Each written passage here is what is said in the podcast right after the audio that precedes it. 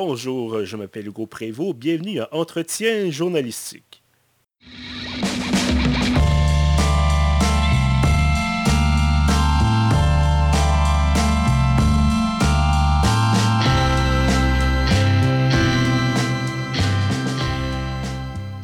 Bienvenue donc à ce 28e épisode de la série Entretien journalistique, des rencontres avec des personnalités marquantes des médias d'ici et d'ailleurs. Aujourd'hui, édition spéciale du Balado. On va faire une entrevue en anglais car je reçois évidemment une invitée anglophone. Alors vous excuserez peut-être mon anglais avec un fort accent québécois. Euh, ceci étant dit, je vous souhaite une bonne écoute. So I'm glad to receive today on the podcast Tracy Lindemann. Hello Tracy. Hi, Hugo.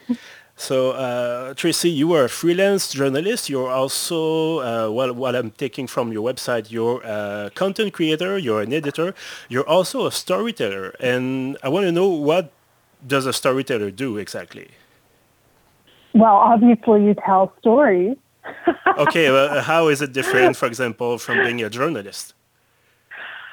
Um, a lot of the journalism work that we do in the daily news is very uh, you know, lead driven. Okay, there's a short lead, and then this is what this guy said, this is what this lady said, uh, you know, this is the background, some context, bam, your story's done. Mm-hmm. Uh, storytelling, I think, is more about trying to tell a narrative story, to to try to integrate some more literary elements into the stories that you write uh, and make it a little bit more like not like a mini book, but just maybe a little bit more interesting than daily news stories that we're so accustomed to reading.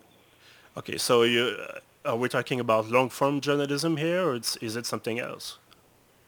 It could be long form. Uh, I tend not to write super long form stuff uh, not because I don't want to, but just because I haven't had really the opportunity to do so yet. Mm-hmm. Um, but I do write a lot of features in the 1,000 to 15 or 1,600 word realm. So they're like short features.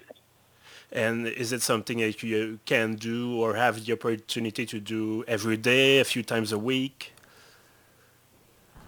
To write those long stories? Yeah. Uh, well, it depends because I'm a freelancer. It really depends. Mm-hmm. Uh, sometimes I have them every week. Sometimes it's every couple weeks. Sometimes it's a couple times a week. Um, that's kind of the nature of freelance work is that you never really know what you're doing from one week to the next. And uh, I wanted to talk about uh, freelancing. That's a good opportunity to, to talk about this. Um, we've had some freelancers before on the show. We had some, if I can use her quote here, regular journalists, which are full-time journalists, maybe something like that. Um, wanted to know, was freelancing your choice? Was it a circumstance that made that, oh, I'm going to try to uh, be my own boss, for example, and decide to go in, into freelancing? Was it a, a, clear choice on your part?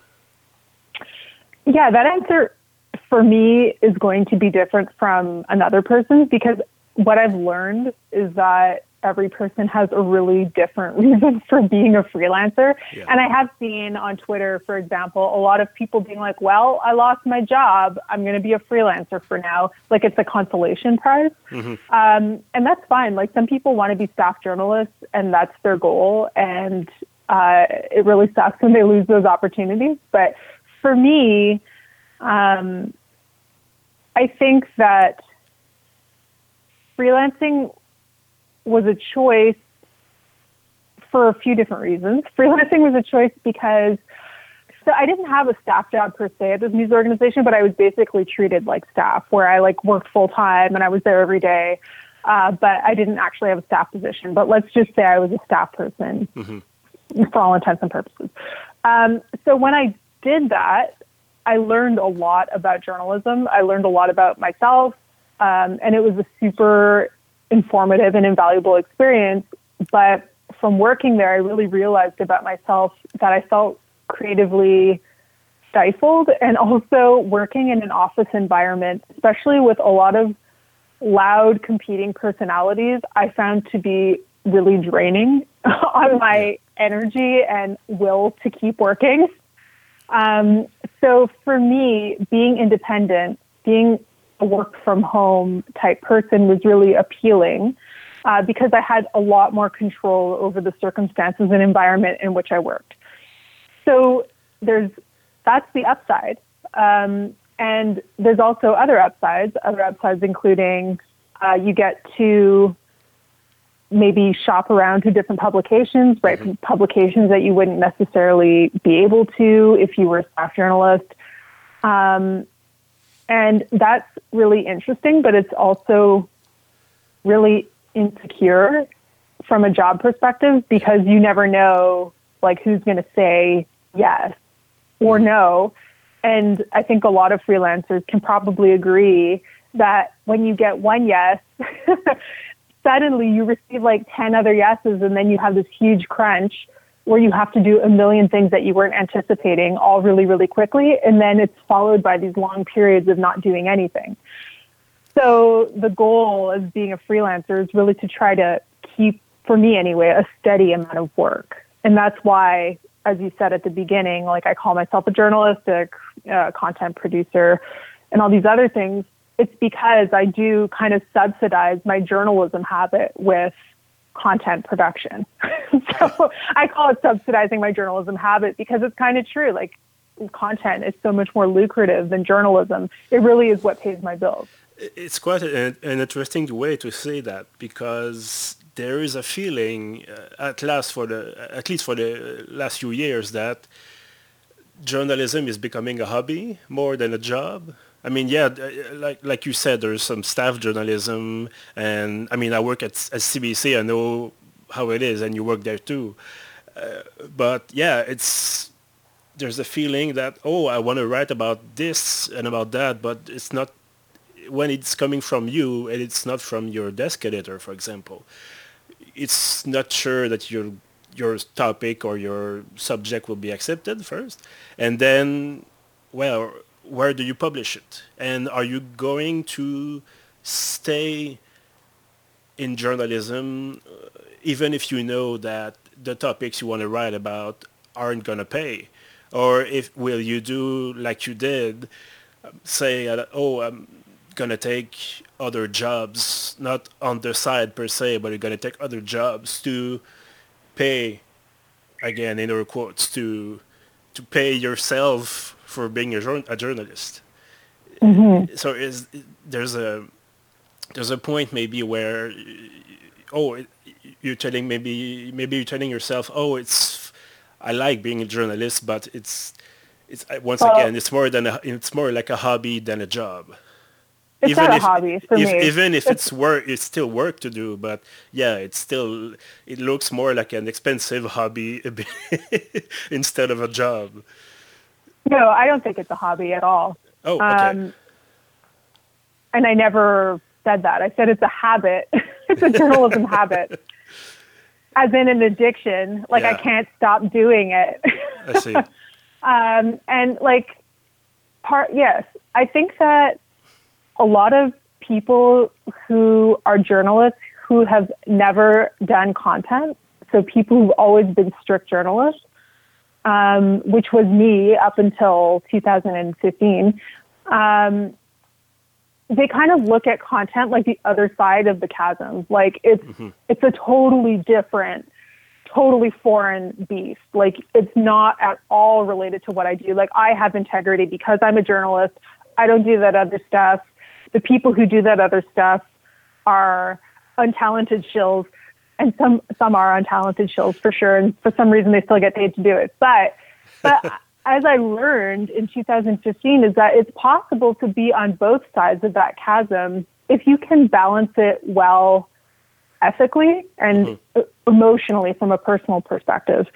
So for me, when I was working uh, at the news organization, and I I was freelancing while still working there. So I was basically working 80 hours a week towards the end. And that's, that's at the point where I was like, I have to pick the one thing I like the most and do that because doing both of these two things is killing me. So I chose freelancing. Um, and really, it was the content production that I did that enabled me to become self employed. Mm-hmm. So it gave me a lot of agency, in fact. Uh, and it kind of gave me permission to have this baseline salary so that I knew that I would be able to pay my rent and do my groceries and pay my bills um, always. And that on top of that, I could do journalism stories that really mattered to me instead of just taking whatever came my way. So, in that sense, I think it was actually a really empowering choice. Um, and because in my past experience working for this large news organization, like I wrote stories every day that I didn't care about. Mm-hmm. And that's kind of the nature of doing daily news is that sometimes you really care about the stories and sometimes you don't care at all. Um, and like I would be lying if I said that I didn't do that at all now. Like there's still, I still do tons of stuff that I don't really care about, but it doesn't feel like as big of a compromise as it used to mm-hmm. because I still get to do these things of my own free will that I pitched or that were assigned to me that are about topics that I really care about. Uh, so, so yeah. So uh, another thing I want to talk to you about is your uh, specializations in uh, urban planning, transport, in uh, architecture, in urbanism. Uh, you worked for Motherboard, which is a website belonging to Vice Media. You're now working for uh, CityLab. A few, uh, well, quite a few articles published for those uh, those two publications. You also have a newsletter called Point A, which is uh, published once a week. I wanted to ask you about that newsletter specifically because well, uh, first of all, it's free, so it's. Uh, I want to see, is it something to boost your personal branding? Is it something to simply inform people about the topics you care about? Is it a mix of the two? Is it something else? Yeah. Um, so I started Point A. I guess it was at the the last week of December was the first newsletter that I sent out just as a test, and then I started doing it properly in January. So I guess it's been a few months. And I originally did it because I was writing these stories and I had all these ideas about these topics like transportation, urban planning, urban development that I wasn't turning into stories necessarily, but they were thoughts that mm-hmm. I was entertaining. Um, and I figured, you know, why not try a newsletter just to see uh, what happened. Uh, it was kind of an experiment. And then as I did it more and more, it kind of felt like one of the few things that I did in my uh, weekly work life that was fun, quote unquote. And I don't mean to say that I don't find my other work fun, but it was that it was writing that I did purely for pleasure. Like mm-hmm. some people write screenplays, some people write books, and like, you know, some people uh, keep diaries some people, but a lot of people, even people who aren't writers, write for the pleasure of writing. But because writing has become my job, it's not really something that I find a lot of pleasure in doing as an extracurricular activity, mm-hmm. for better or worse. Um, and so this newsletter is actually a channel for me to discover that writing for fun you know, and it, I publish it myself, so I don't have to pass it through an editor who has to give me that back their feedback. Everything else I write goes through editors.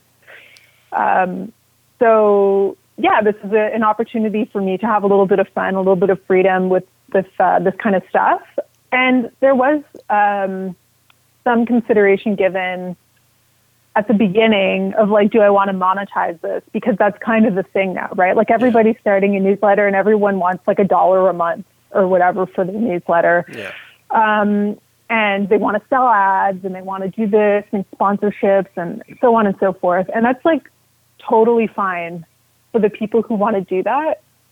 Um, and by all means, it's probably a smart decision if you have the energy to do it, like trying trying to monetize your work so that it can live without a specific platform. So if ever you do lose your job, which in media is almost a guarantee, um, maybe you'll be able to keep your audience and still be paid for it. You know what I mean? Mm-hmm. Um, so monetization is an, is a really interesting business model, but number one, um, it's so much work.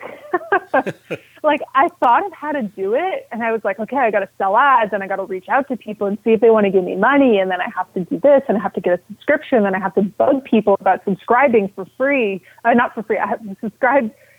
To, sorry. Yeah. I have to bug people to subscribe and give me money to subscribe for something that they could probably just follow me on Twitter and get the gist of for free. So like it felt like why put myself through all this additional work um, for very little gain, really, because it's not like I have hundreds of thousands of followers. Mm-hmm. I have some followers, and maybe one day I'll have more followers, but I really don't think I'm going to make a lot of money off this.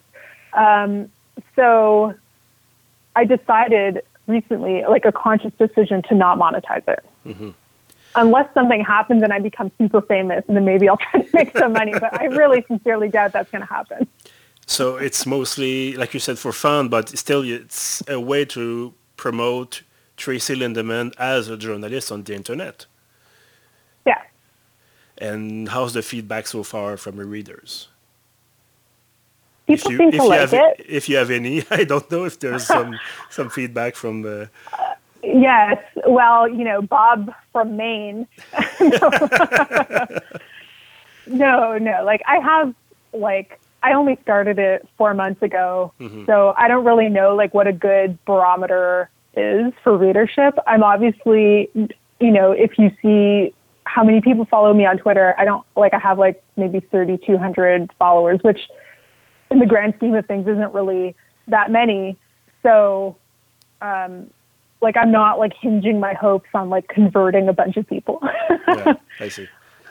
Uh, but this leads me to uh, another question about your personal brand because as a freelancer, you are who you are. I mean, you your name is not attached to another media. I mean, at least not permanently. So you have to think about uh, reaching yourself out to other people, other potential clients and how how does it work? Do you send them an email saying I have this idea for a story? Are you interested or not? Or is it something more complicated than that?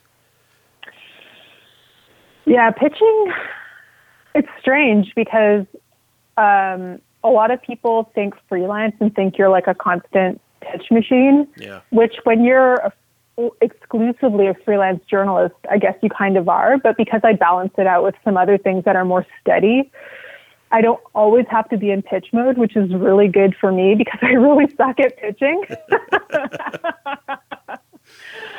um, so, yes. So the in principle, the idea is that you, a journalist, go to this person who is an editor at a publication that you want to write for, and you send them an email and you say, hi there, I have this really great idea for you. And then you're, there's like all these different competing uh, pieces of uh, advice on how to best formulate a pitch. So most people would say it has to be like basically one medium sized graph or two short graphs that summarize an entire article that you have not done all your research for. You probably haven't even done interviews for. Yeah. So you're kind of proposing a hypothesis like I think this is what the story is going to be.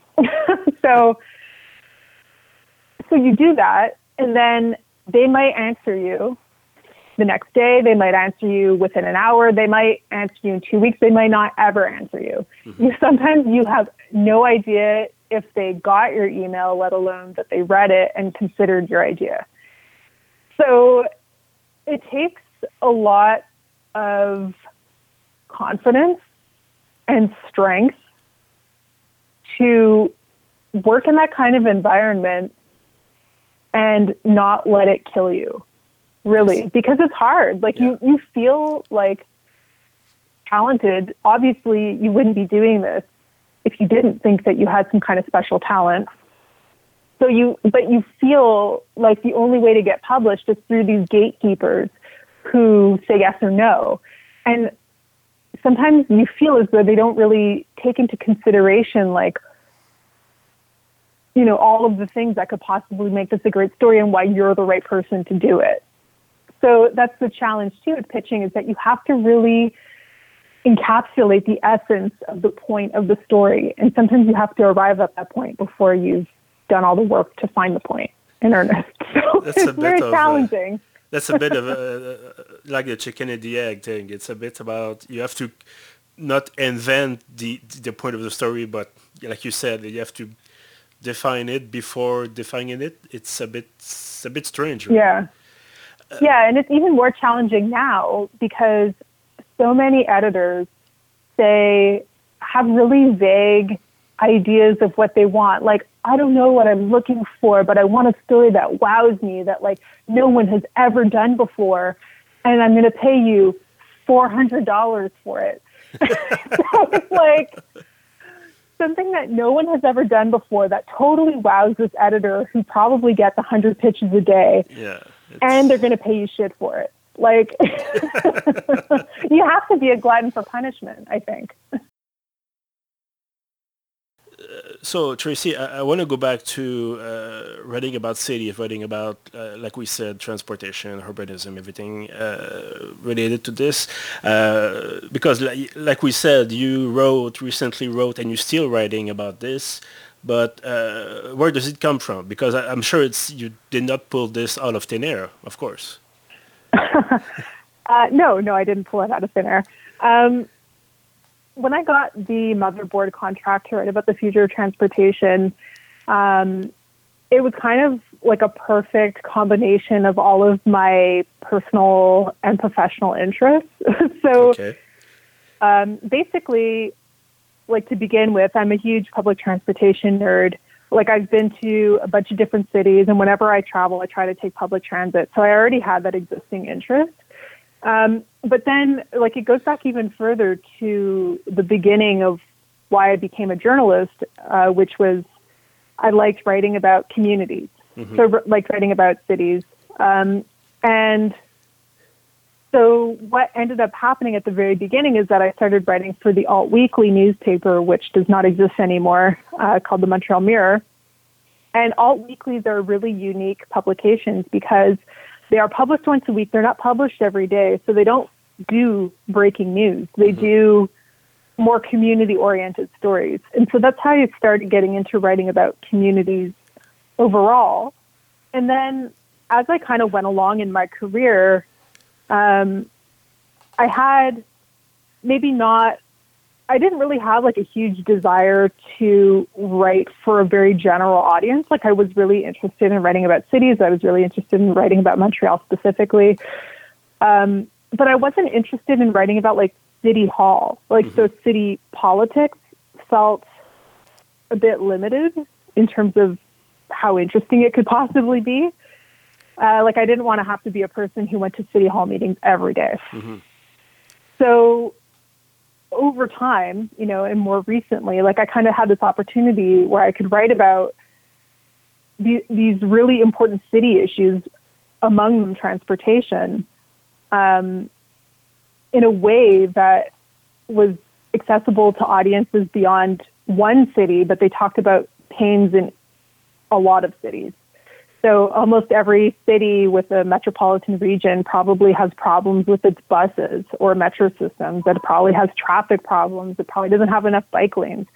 Um, these are universal problems that exist in different cities, and different iterations of these problems exist in different communities as well. So that that's kind of what drives this interest, and I'm kind of thankful in a way that it kind of came now because I went through all of these different parts of my career to get to this. And to finally find like a specialty, like a thing I really care about and I'm a huge nerd about, um, kind of helps me see into like phase two of what I'm doing uh, with my life in journalism and, and writing in general. So, so yeah.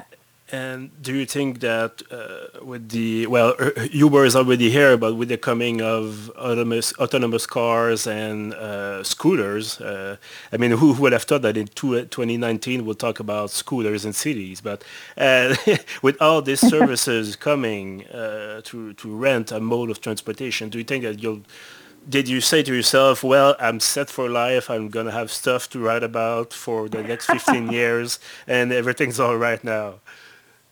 Well, people talk about autonomous cars like they're imminent, but they're not. Mm-hmm. Experts in the industry will tell you that it will be at least a few decades before fully autonomous cars are on the streets. But people can't see that far. So they really do feel, especially because of uh, car makers like Tesla promising this autonomous future, they really feel like it's going to happen soon. I don't think it's going to happen soon. You, so, you know, you know how it is. Uh, every breakthrough is always 10, 15 years away. So it's. yeah. So in that sense, like I guess if it takes 30 years for cars to be fully autonomous, like I'll have 30 years of material where I me to write about them. it gets a bit boring though, always writing about the same thing. But I think that transportation is like a is a meeting point of all of these really uh, profound like urban concerns because mm-hmm. transportation isn't just about going to work. It's about access to opportunity. It's about equity. It's about different uh, racial and economic classes um, being able to have access to these systems just as much you as middle class white people do. Like it's not just about, uh, Quebec's government going to the grocery to, store. It's about uh, adopt like, who gets to go to the grocery store in one express bus route. And yeah, who has wanted to, to ask you about the because grocery store. basically you wrote for uh, an American uh, press agency. And so did, did you have to adapt your basically your, your, your content to correspond to uh, an outside readership? Because you, you, there's a there's a way for example when you write for I don't know La Presse or Radio Canada or CBC and you, you writing for uh, people from Montreal people from Quebec you can go on with uh, kind of codes social codes political codes and when did you have to adapt these codes basically to have in mind that you're writing for Americans, for French people, maybe for people from around the world instead of Quebecers, for example? Yeah, well, I think um, yes, you have to be mindful of your audience always, no matter what you write. Um, but because in the past couple years I've had so much experience writing for Americans and international audiences, it doesn't feel that difficult. Okay. Um, but and I, I do feel like because Quebec is such a weird place and generates so much, and it generates so much weird news, like yeah. a disproportionate amount of Canadian news is from Quebec because it's such a strange, interesting, intriguing place for a lot of people. So, because I speak French, even though I'm speaking in English right now, I yeah. express myself better in English, but I do speak French very well. Um, and because I'm from Quebec, even though I'm an Anglophone, I lived almost my entire life in Quebec. Um, I feel a bit like a cultural translator because I can be an English speaking person that is understood by Americans in the international community. And I can explain to them these very specific cultural things that happen in a very interesting and unique place. So there's that. But, but today I realized that I made a mistake in that article and it totally ruined my day. Oh, okay. So, what happened? so in that article, because how it works is that obviously I wrote the story and then I sent it to editors, and these editors are American. Yeah. Uh, and they don't know anything about Quebec really. So they sent it back to me with a bunch of changes. I read it quickly and I was like, okay, looks good. Um, and I realized through that process that I had made a mistake, but I only realized it once one of your colleagues actually told me about it. so that sucked. Um, but basically, the story said that all, um, most public workers, civil servants, would yeah. be subject to a ban on religious garments. Mm-hmm. However, that's not necessarily true because some people can still wear them but have their face uncovered. And some are totally banned, some are grandfathered in. So it's, a, it's more complicated and nuanced. Um, and the mistake basically said that nurses and bus drivers uh, and some other types of people would be totally prohibited from wearing uh, any religious symbol, but that's not in fact the case. So bus drivers could do, uh, you know, a turban or a hijab. Uh, nurses probably could do the same. Um, but it's more like corrections officers, police officers, like certain types of judges, certain types of public servants who would yeah. uh, not be able to wear it at all. So that was the mistake. It was in the it, it was in the minutiae of the law, and to Americans, like the difference is not that big, but to Quebecers, the difference is huge. Yeah, I mean, even we as Quebecers have problems understanding the the language of the law, so I can understand that American well, editors like when I was, not knowing about. I know, Quebec. like when I was when I was writing my correction, I read the bill like six times, like the sections that explained who was exempt and who wasn't. I read it like six times, just being like, "Don't get it wrong again! Don't get it wrong again!" like. It sucks. Like it sucks to make a mistake, especially in such a public way. It's not only like you made a mistake and then you fix the mistake. It's like you made the mistake. You got to tell everybody you made a mistake. You fixed the mistake. like it sucks to, to basically stand up and be like, hello, everyone. I made a mistake. did they have to send a correction? How did it go? Yeah, yeah. We were just working on the correction. Okay. Um, so, so yes, that sucked. Well, Tracy Lindemann, thank you very much for being with us today. Yeah, thank you for having me. And, uh, merci à, évidemment tous ceux qui nous écoutent euh, à la maison, sur la route, bref, euh, dans, entre vos deux oreilles. Euh, retrouvez bien entendu tous nos épisodes sur puf.ca, sur SoundCloud et sur iTunes. À bientôt.